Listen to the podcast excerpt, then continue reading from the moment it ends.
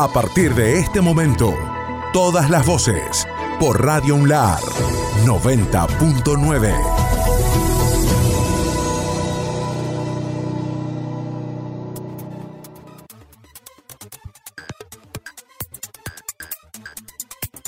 martes. Día intenso el martes en Radio Unlar. En un día por delante tuvimos la posibilidad de dialogar con la directora del canal infantil Paca Paca, Cielo Salviolo teniendo en cuenta que este canal estatal va a llegar ya con el lanzamiento de su nueva programación, algo muy importante, muy atractivo para toda la familia. Escuchamos la entrevista. Exacto, lanzamos desde ayer oficialmente y diariamente los estrenos de esta primera parte del año, porque la segunda tendremos otros estrenos eh, que irán llegando a partir de agosto y que como vos bien decías implican algunas novedades y algunos regresos también muy esperados. Entre los regresos, por supuesto, está Zamba, un personaje icónico, histórico y, absolutamente querido de, la señal. Lo que primero estamos viendo de Samba desde ayer son las excursiones a la vida y a las pequeñas biografías de personajes eh, muy queridos de nuestra cultura popular, como Gilda, Cerati, Piazzolla, Quino, Berni,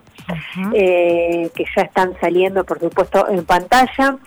Eh, también el regreso de Siesta, el personaje de una niña que viaja a los clásicos de la literatura universal. Y entre las novedades tenemos Inteligencia Animal, una serie hermosísima que nos permite espiar el mundo de los animales vinculados con nuestra fauna eh, la Posta, una serie que enseña distintos ritmos de baile para poner el cuerpo en movimiento, El Mapa de mi Mundo, que es una serie en la que conocemos historias de chicos y chicas de distintas partes del mundo, y también otro regreso, solo que con una nueva conducción de experimentores a cargo de Tomás Fonsi esta vuelta, que es una serie también muy querida por, por las audiencias de Pacapaca. Martes 4 de mayo, atención, la información, la lluvia las precipitaciones que caracterizaron a la mm, capital, pero también al interior eh, provincial. Buscamos la información acerca de la eh, cantidad de milímetros caídos eh, registrados tanto en el departamento capital como en zonas rurales aledañas. Habló de este tema Juan Pablo Moreno, director general de Defensa Civil con respecto a la lluvia como, como lo es eh, esta área de, defensa civil, la subsecretaría y la Dirección General de Defensa Civil, altura de la circunstancia, trabajando eh, en esta oportunidad una vez más, eh, con lo que nos hace este frente de, tormenta tranquila, gracias a Dios por así decirlo, una lluvia mansa como siempre decimos, eh, si bien con lo que se afecta al interior de nuestra, de, nuestra provincia, lo que nos hace la zona rural, la, ruta 5, la ruta 6, la ruta 25, eh, tenemos eh, llovizna eh, leve en cada uno de los parajes, entre 3 milímetros y 10 milímetros eh, es lo que ha, llovido hasta el momento. Y lo que hace la capital de la provincia de La Rioja, tenemos un milimetraje hasta la hora 18 de 4 milímetros desde eh, hora de la madrugada que comenzó esta leve llovizna. El ingeniero Lito Asís, Miguel Ángel Asís, administrador del Parque de la Ciudad,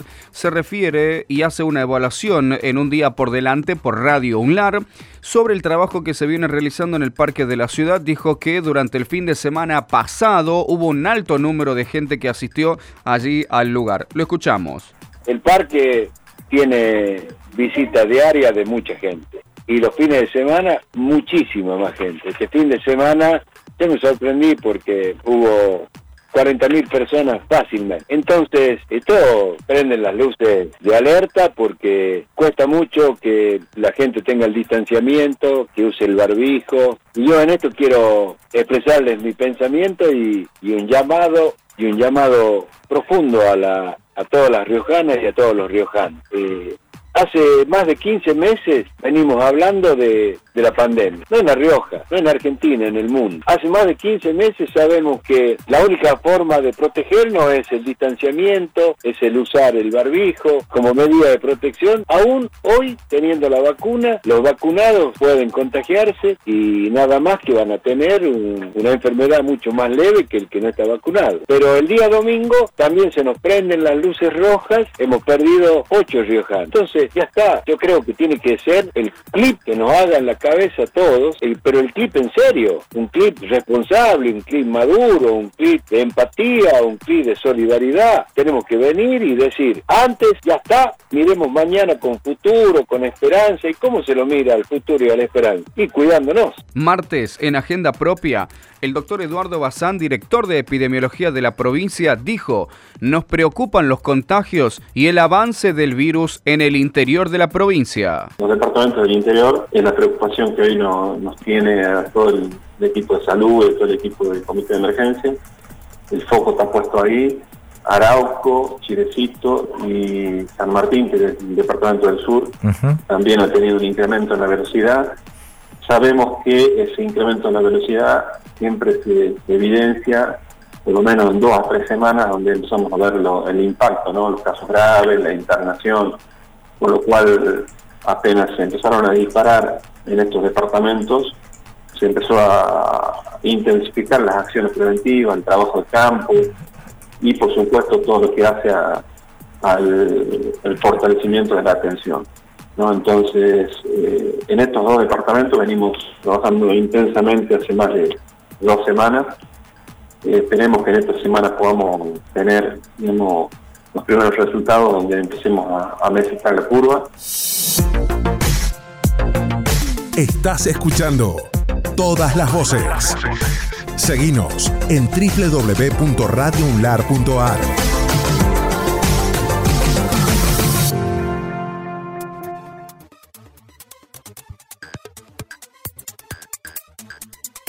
Miércoles. Miércoles en Radio UNLAR, en agenda propia, el ministro de Educación, Ariel Martínez, se refirió a la situación generada a raíz de las medidas de fuerza impulsadas por AMP y también docentes autoconvocados en la provincia. Sumado a esto, cómo se viene trabajando en todo el territorio para tratar de lograr nuevamente la presencialidad. El funcionario dijo en Radio UNLAR, trabajamos para volver con la presencialidad. El diálogo, Andrés, nunca se interrumpió. Nunca se va a interrumpir. Nosotros yo tuvimos una, reunión importante el día de ayer en Buenos Aires con el ministro de Educación de la Nación, en el Consejo Federal, con el gobernador.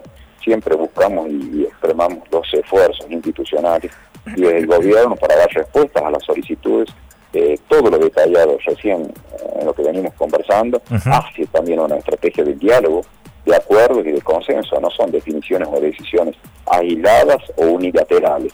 Se trabajan y se, y, se trasladan desde solicitudes y desde acuerdos institucionales. Nosotros vamos a seguir haciendo los esfuerzos, Andrés, vamos a seguir trabajando en el diálogo para buscar consenso y los acuerdos que nos permitan dar respuestas en un contexto muy particular, pero también garantizar y, dar eh, y, respetar el derecho a la educación de nuestros estudiantes, el derecho eh, de, de, las condiciones laborales de nuestros trabajadores, así que en ese sentido vamos a buscar la mayor en, en, las mayores posibilidades los consensos y los acuerdos que, que afecten lo menos posible al sistema educativo. Miércoles 5 de mayo. Y atención con esta información. El próximo lunes aumenta el pan en La Rioja.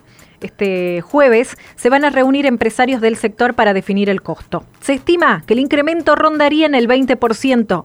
Quien lo anticipó, Oscar Carrizo, presidente de la Cámara de Panaderos en La Rioja, especificando los motivos del incremento que ya está pautado. Es muy complicado buscar un precio justo, dado que estamos hablando del principal insumo de nuestra canasta básica, que es el pan. Hasta que nosotros nos ponemos de acuerdo y podemos sugerir a nuestros colegas un precio razonable, digo sugerir, porque en definitiva son, ellos los que van a poner el precio. Nosotros este, nada más que sugerimos, no somos formadores de precios. Este, nos lleva un tiempo. Ese tiempo hace que nos consumamos nuestro stock y nos sea muy difícil este, recuperarlo. Nosotros siempre lo he manifestado, no tenemos plazo fijo ni mucho menos, simplemente invertimos en materia prima. Y un ejemplo, la grasa que nosotros comprábamos aproximadamente en 600 pesos la caja de 10 kilos, hoy vale 850 y 1000 pesos la caja. De manera importante, en los últimos 30 días, ese, ese insumo esencial para la panificación se ha disparado de manera importante. Y no lo podemos recuperar al esto. Así también otra otro principal insumo, como es la harina 3.0, también este, se ha incrementado en los últimos 30, 40 días de manera importante, entre un 15 y un 18%. Los sueldos han subido ahora a partir de, de mayo un 11%, mm. y así todo. Entonces, bueno, estamos, este, mañana nos reunimos y vamos a sugerir un nuevo incremento a partir del lunes, así como usted lo, lo manifiesta, un retoque en el precio.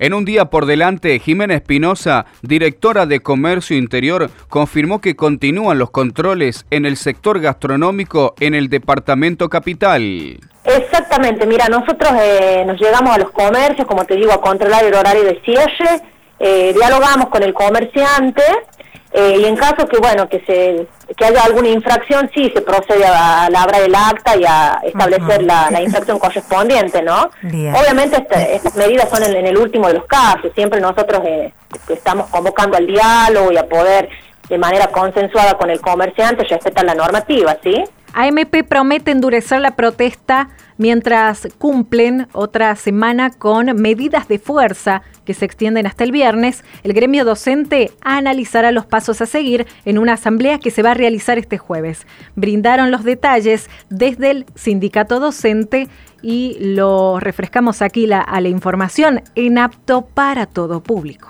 De igual manera, estamos ratificando. Vamos, por favor el paro total de actividades sin presencia en los lugares de trabajo y sin virtualidad en los casos que el Ministerio determina que corresponde a martes y miércoles cualquiera de las dos modalidades. Martes y miércoles está ratificado el paro total de actividades de la Asociación de Maestros y Profesores de La Rioja ante la ausencia de respuesta a la petición de recuperación salarial y ante la ausencia de funcionamiento de la paritaria legítima. Dijimos en algún momento que esto incluso podía y puede todavía radicalizarse. Nosotros no podemos determinar, si no llamamos a la Asamblea Provincial Extraordinaria, por ejemplo, la continuidad de las medidas después del paro de 72 horas que es la semana que viene. Pero sí podemos convocar hoy y dentro de cinco días, que es lo que vamos a hacer, tener una nueva asamblea que determine qué hacer después del paro de 72 horas, para que no quede descubierto una parte del propósito y que entienda definitivamente el gobierno provincial que no nos vamos a quedar con promesas incumplidas. Hemos hecho conquistas el año pasado demoradas, que las pasaron para este año con el compromiso de discutir a partir de febrero o marzo el salario 2021. No hay respuesta a esta petición y hay que decir que hay un estado de eh, desesperación tremendo en la docencia. Parece que sigue sin entenderse que no puede sobrevivir un docente con un cargo prácticamente por debajo del nivel de pobreza y que no debe trabajar en dos cargos para andar picando ahí cerca del costo de la canasta familiar que está en 57, 56 mil pesos. Esto no lo vamos a explicar más. Si ustedes creen que hay que seguir explicándolo, hagan las preguntas del caso. Está parte de la comisión salarial acá. Pero vamos a seguir preguntándonos nosotros, ¿por qué el gobierno provincial, que está tan dispuesto para determinadas acciones, no se ha dispuesto a sentarse a negociar el paquete completo, las cuestiones pedagógicas, la situación edilicia, la salud de la población, el salario? Todo. No están discutiendo nada.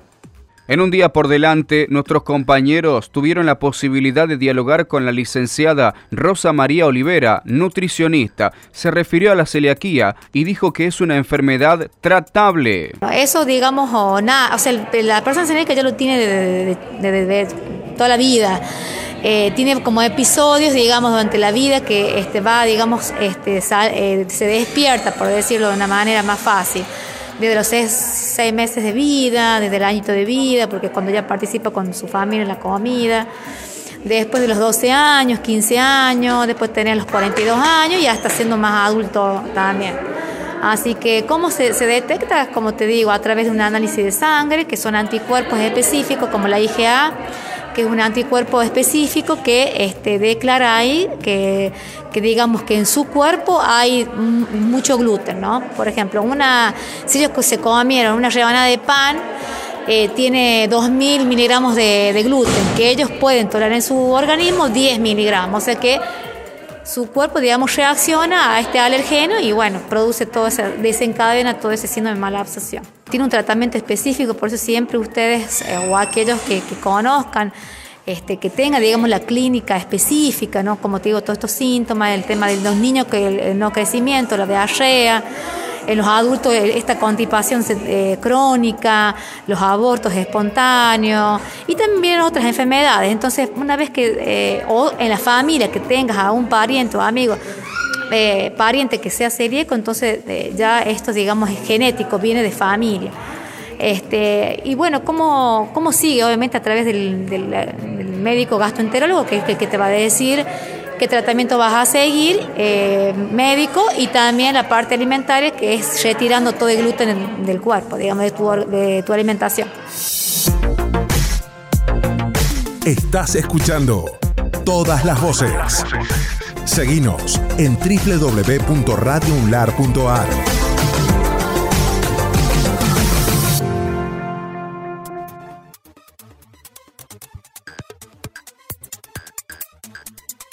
Jueves. Llegamos al jueves en Radio UNLAR. En agenda propia, la ministra de Desarrollo, Igualdad e Integración Social, Gabriela Pedrari, se refirió al plan Ayeleli y dijo, viene a romper con la pobreza estructural. Así que en eso estamos, ¿no? La verdad es que desde, desde el gobierno, este plan Ayeleli, ¿no? que es un plan de nuestro gobernador, ¿no? Eh, bueno, que, que, viene básicamente a eso, ¿no? A, hacer mucho más que una casa, ¿no? A mucho más que una red. Es también, viste, incluye muchas acciones eh, a la vuelta de, lo que va a ser eh, estas obras de infraestructura a las que estamos trabajando y avanzando, ¿no? Con paso firme en toda la provincia, con, con mejoramientos en cada uno de los departamentos, con obras en los departamentos, con obras de agua, con obras de energía, eh, con obras de cloaca. Y, bueno, y acá en Capital también, en tres asentamientos a paso firme, eh, dejando un poquito del costado las situaciones precarias de muchas familias. Bueno, esperando em, poder entregar las primeras casas, ¿no? Que, va a llevar dignidad y, y promoción familiar, como lo digo yo, ¿no? Un techo te lleva mucho más que que, el, que el abrigo que te da, ¿no?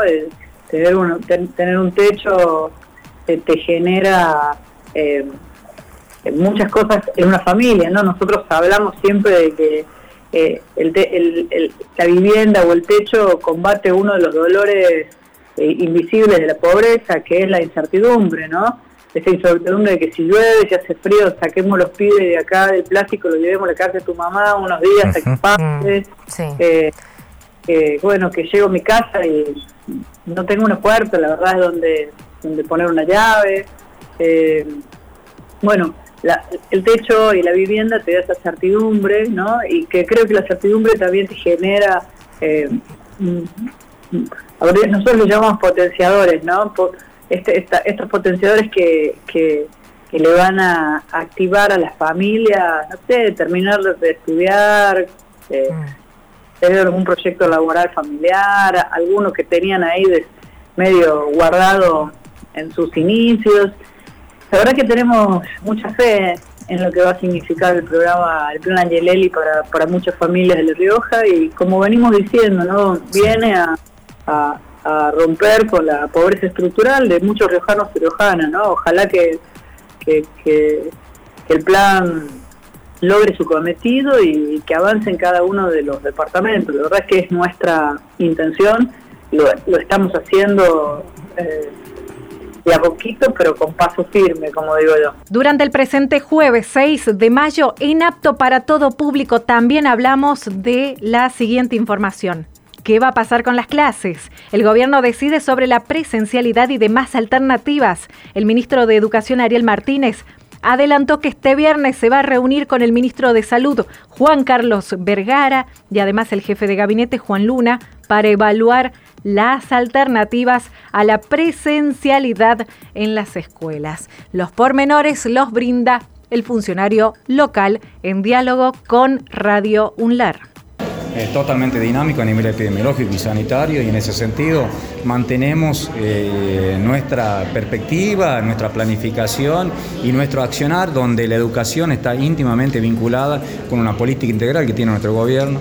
Nosotros eh, días pasados hemos podido participar del Consejo Federal de Educación en el cual hemos adherido a las diferentes zonas epidemiológicas que lo presenta el DNU y en ese sentido, de acuerdo a las zonas que tengamos en los diferentes departamentos, distritos y nuestra provincia, vamos a poder implementar, llevar adelante las prácticas, las diferentes metodologías y de los trabajos que se han propuesto desde el Ministerio, ya sea la presencialidad, ya sea estrategias combinadas o la virtualidad. En este sentido, quiero resaltar y remarcar que la evaluación y el análisis es cotidiano, es a diario, es minuto a minuto, la cual nos da la garantía de fortalecer estrategias eh, de, fuerte vinculación de las instituciones con, con, nuestros estudiantes, pero también de un fuerte cuidado de la salud. Así que nosotros mañana vamos a tener una reunión con el ministro de Salud, con el jefe de gabinete y obviamente con nuestro gobernador, el cual vamos terminando la semana de evaluación y análisis epidemiológico que tenemos eh, eh, en forma permanente. nosotros podamos evaluar en qué lugar de la provincia podemos llevar las diferentes estrategias metodológicas que, tenemos pensados a implementar. En un día por delante, el médico neumonólogo Sebastián Leiva dijo que el asma no es un factor de riesgo al transitar el COVID-19. Bien, esto la verdad es que lo, hemos discutido mucho, eh, digamos, en congresos, eh, de realidad, digamos, todo por streaming, pero y las publicaciones que, existen. Existe una publicación muy muy importante de un grupo de, un neumonólogo colega que se llama Schoenfeld, de, una experiencia en Argentina, ¿eh?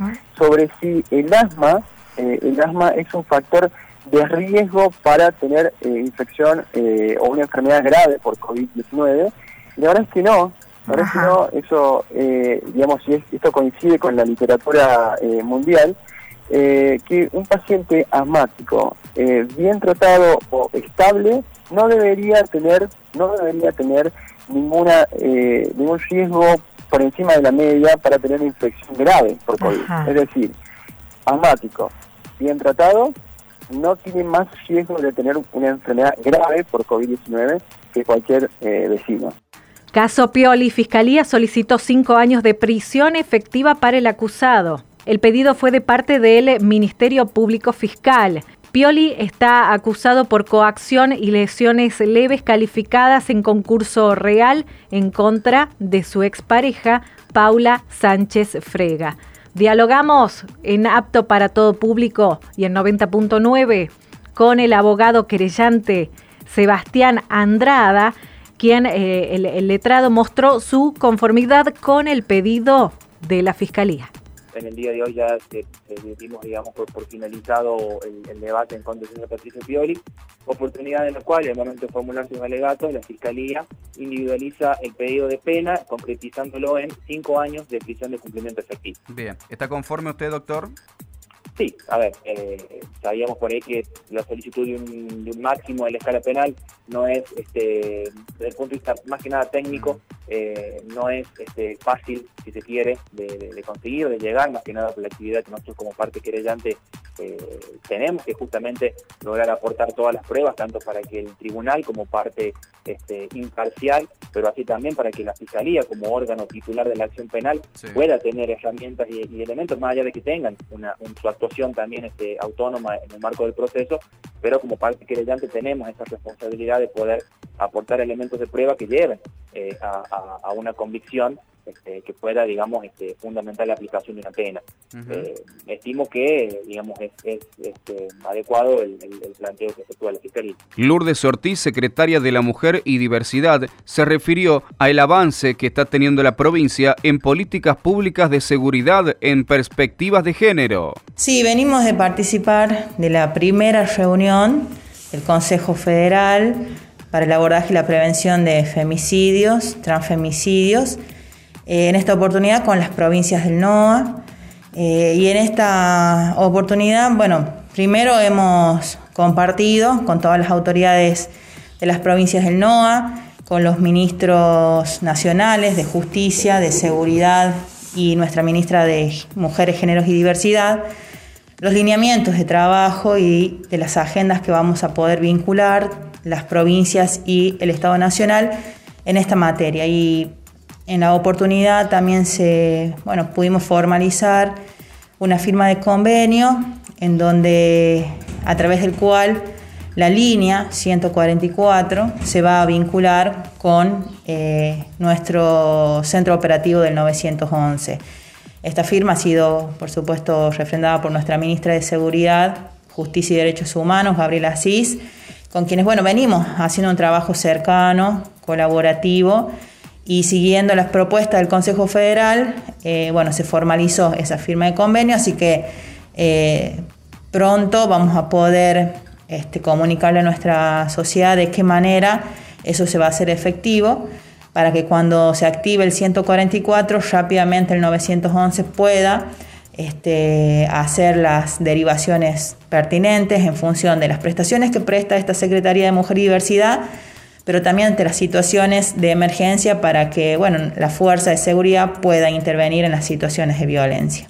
El 144 tiene eh, un alcance nacional, eh, pero por supuesto que eh, hay dilaciones en el momento de que el 144 presta información y este, deriva algunas intervenciones, entonces para acortar ese tiempo y para que el abordaje sea en términos locales, que bueno, por supuesto nos facilita eh, a la hora de poder vincular eso y llegar de manera más temprana, eh, es que mm, este convenio sea formalizado y sabiendo que también se lleva adelante eh, en la provincia de La Rioja un plan integral de seguridad en donde podemos hoy contar con un centro de monitoreo, podemos contar con domos, podemos contar con alarmas vecinales, que todo tiene que ver también con esta perspectiva de género que necesitamos que esté impregnada cada una de las políticas públicas bueno, en este caso en particular sobre el espacio público, que creemos que también va a ser de gran ayuda para brindar seguridad sobre toda esta población, que son las mujeres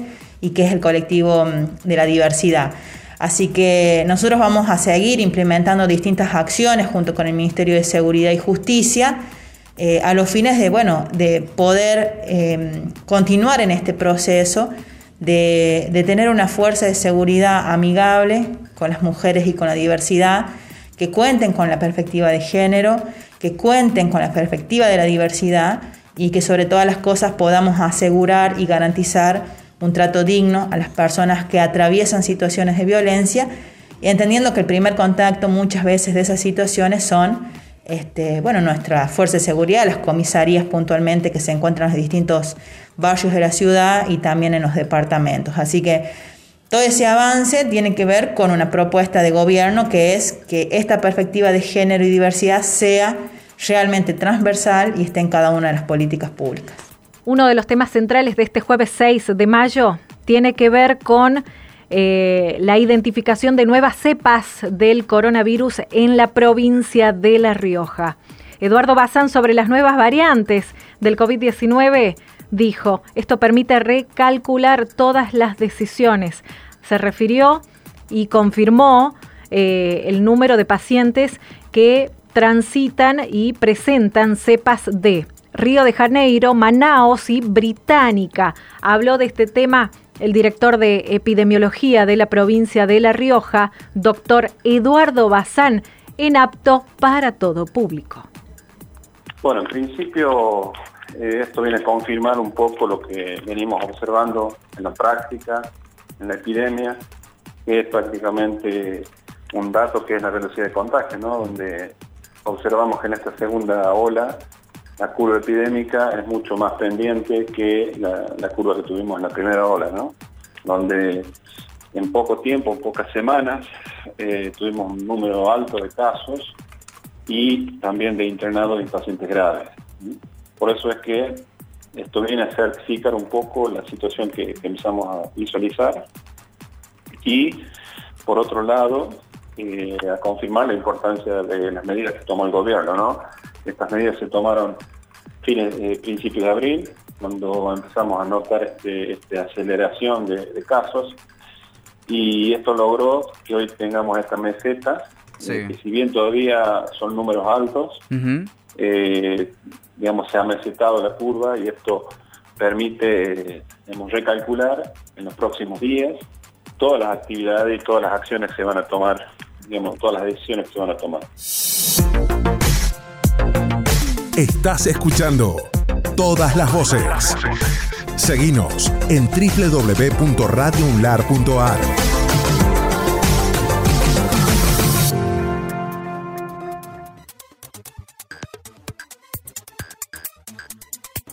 Viernes. Señoras y señores, llegamos al viernes en Radio UNLAR, un día intenso también en materia informativa. Jorge Córdoba, secretario de Deportes de la provincia, se refirió al plan Clubes de La Rioja. El Estado está presente ayudando a los clubes riojanos, dijo Córdoba en Radio UNLAR. La segunda entrega de lo que corresponde al programa Clubes de La Rioja. Son clubes de diferentes partes de la provincia que en esta oportunidad van a acceder a este importante programa que ha decidido nuestro señor gobernador y que se mueve en práctica, que es un fondo de reactivación a la actividad deportiva. Son 16 clubes en esta oportunidad que pertenecen a ese programa. Y también se va a hacer entrega de, de otra ayuda que en realidad era del año pasado, que pertenece a un programa de la Nación. Es un programa emergente correspondiente a los eh, clubes de barrio y pueblo, que son 12 clubes también de diferentes partes de la, de la provincia que van a acceder a ese beneficio. Sí, estamos muy contentos, en realidad casi 28, 30 clubes, si mal no recuerdo, son los que en el día de hoy van a recibir ese beneficio. Se suman los beneficios que ya vienen recibiendo, ¿no? De- Por, por supuesto, sí. Ya hemos hecho la primera entrega donde hemos tenido casi 30 clubes. A esto hay que sumarle los programas Clubes en Obra que también han recibido algunos clubes y en esta oportunidad van a recibir esto que les acabo de informar. Profe, ¿cuál es la contraprestación que deben realizar el club? Mire, cada eh, cuando comenzó la pandemia nos dimos cuenta, como todo el mundo, la situación cambió, nos cambió la vida a todos y los clubes no iban a ser la excepción. Empezamos a darnos cuenta que las instituciones deportivas iban a necesitar del apoyo del Estado. Un Estado presente desde un principio en esto y en el deporte todavía más. Entonces, a partir de ahí se creó este programa para que cada institución pueda, de acuerdo a sus propias necesidades, solicitar lo que necesite. No es un programa impuesto, es un programa donde cada institución solicita. Puede comprar elementos deportivos, puede, eh, de hecho están comprando materiales de construcción. Siempre en alguna institución hay una necesidad y en esta oportunidad el Estado está más presente que nunca a través de este programa. Profe, ahora eh, cabe destacar que también a esto se hace un seguimiento ¿no? a los clubes que reciben estos beneficios. Sí, sí, eh, el beneficio tiene una rendición de cuentas por parte de cada una de las instituciones y obviamente va a haber un seguimiento para saber si realmente esos fondos han sido destinados a lo, a lo que realmente lo necesitan. Eh, profe, ¿cómo se encuentran las actividades de los clubes dentro de este marco, más allá del aporte económico? Bueno, la mayoría respetando, en este último día más todavía, las medidas recuerden que se han prolongado hasta el día 21, muchas instituciones respetando rajatabla con las medidas, y la verdad que no- nos alegra muchísimo que puedan responder y tengan ese tiempo extra que queda para poder hacer este tipo de cosas a través de este programa. Durante este viernes 7 de mayo y en apto para todo público, hablamos acerca de la inscripción a las becas Progresar. Atención, se prorroga hasta el 21 de mayo. Así lo informó el secretario de Juventudes de la provincia, Juan Sánchez, quien adelantó a Radio UNLAR que se van a realizar abordajes territoriales en distintas zonas de la capital. De esa manera brindarán información y además van a inscribir a los estudiantes interesados en los días y horarios que comenzarán a informar desde la cartera de juventudes que pertenece al gobierno de La Rioja. Los pormenores los brinda Juan Sánchez en diálogo con Radio UNLAR.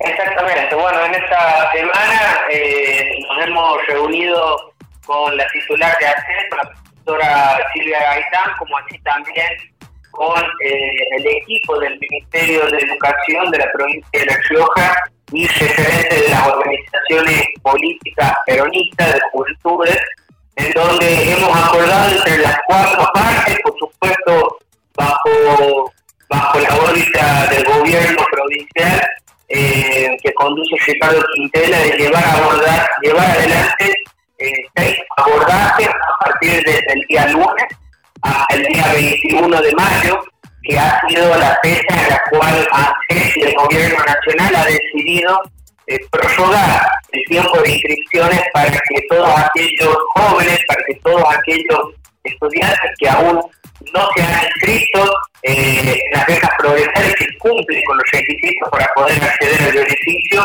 puedan hacerlo eh, y, nosotros sacar todos nuestros equipos de trabajo a, las diferentes zonas de la ciudad eh, para estar cerca de estos jóvenes que necesitan el asesoramiento y aquellos que no puedan o no cuenten con los medios necesarios para inscribirse, poder llevar adelante la inscripción correspondiente desde nuestros equipos. Bueno, los abordajes se van a hacer los días lunes, miércoles y viernes, en donde a partir del día de mañana, tanto en las páginas de gobierno como así también de las áreas que habían mencionado anteriormente, vamos a estar cargando en flyers de dónde se van a estar desarrollando estos, estos abordajes y en qué horario para que los jóvenes puedan acudir a inscribirse o a avanzar cualquier tipo de duda.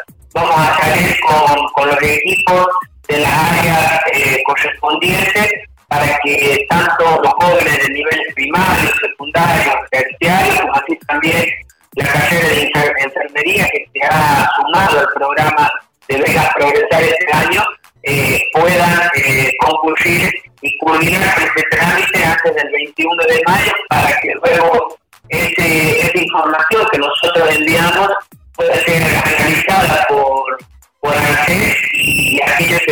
con los requisitos correspondientes acceder al beneficio. Diego Quintanilla y Guillermo Bustos, que pertenecen al sindicato de taxis y remises de la provincia, se refirieron a la situación del sector, también en el marco del Día del Taxista en Argentina. Sí, ¿qué tal? Buen día. Eh, ante todo, muchísimas gracias por darnos el espacio para poder comunicarnos ¿viste? y poder difundir eh, y comentarles ¿no? Eh, la conformación del nuevo sindicato único de taxis y remises riojanos, ¿no? que se ha conformado hace muy poco y bueno, mediante el cual estamos trabajando para mejorar las condiciones laborales de nuestros compañeros, ¿no? que, está bastante golpeado en el sector a través de toda la problemática de pandemia que hemos tenido, ¿no? y estamos haciendo un esfuerzo arduo entre todos los compañeros para poder levantarlo. Y bueno, y aprovechar hoy que 7 de mayo, en agasajarlo y en, su día del, taxista, ¿no? En, poder brindarle el apoyo eh, moral, ¿sí? Y, social para que ellos tengan un, buen día y sean reconocidos como, como los choferes que, son. El año pasado, por ejemplo, le doy un ejemplo, el año pasado cuando cerraron lo que era taxi y remises, no nos permitían trabajar, se dio una asistencia hacia titulares y otra asistencia hacia choferes. Esa asistencia se tuvo que armar un padrón de choferes porque lo que planteaba el gobierno es que sí, no existe una base de datos donde diga a los choferes que trabajan en taxi o remis. Claro, que trabajás para otro en definitiva, que alquilás el auto, eso sería. Eh, sí, no, no es alquiler, algunos alquilan, otros trabajan a porcentaje. Bien. El tema es que no, no figuran en ningún lado, no está sentado que ese chofer exista, más allá de que tenga un carnet, eso no te acredita que sea chofer de taxi o remis. Tal cual. Es un, Como que tema hay un subregistro entonces, Bustos. Claro, no hay un registro, no hay de choferes de taxi y remises, no existe.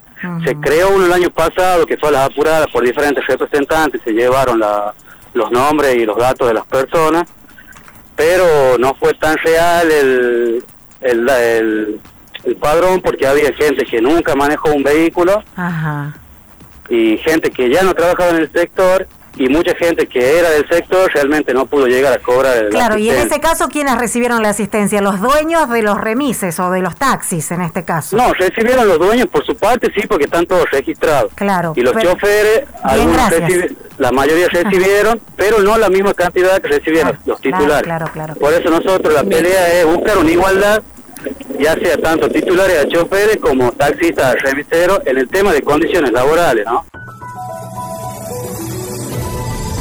Estas fueron todas las voces de la semana informativa de Radio UNLAR.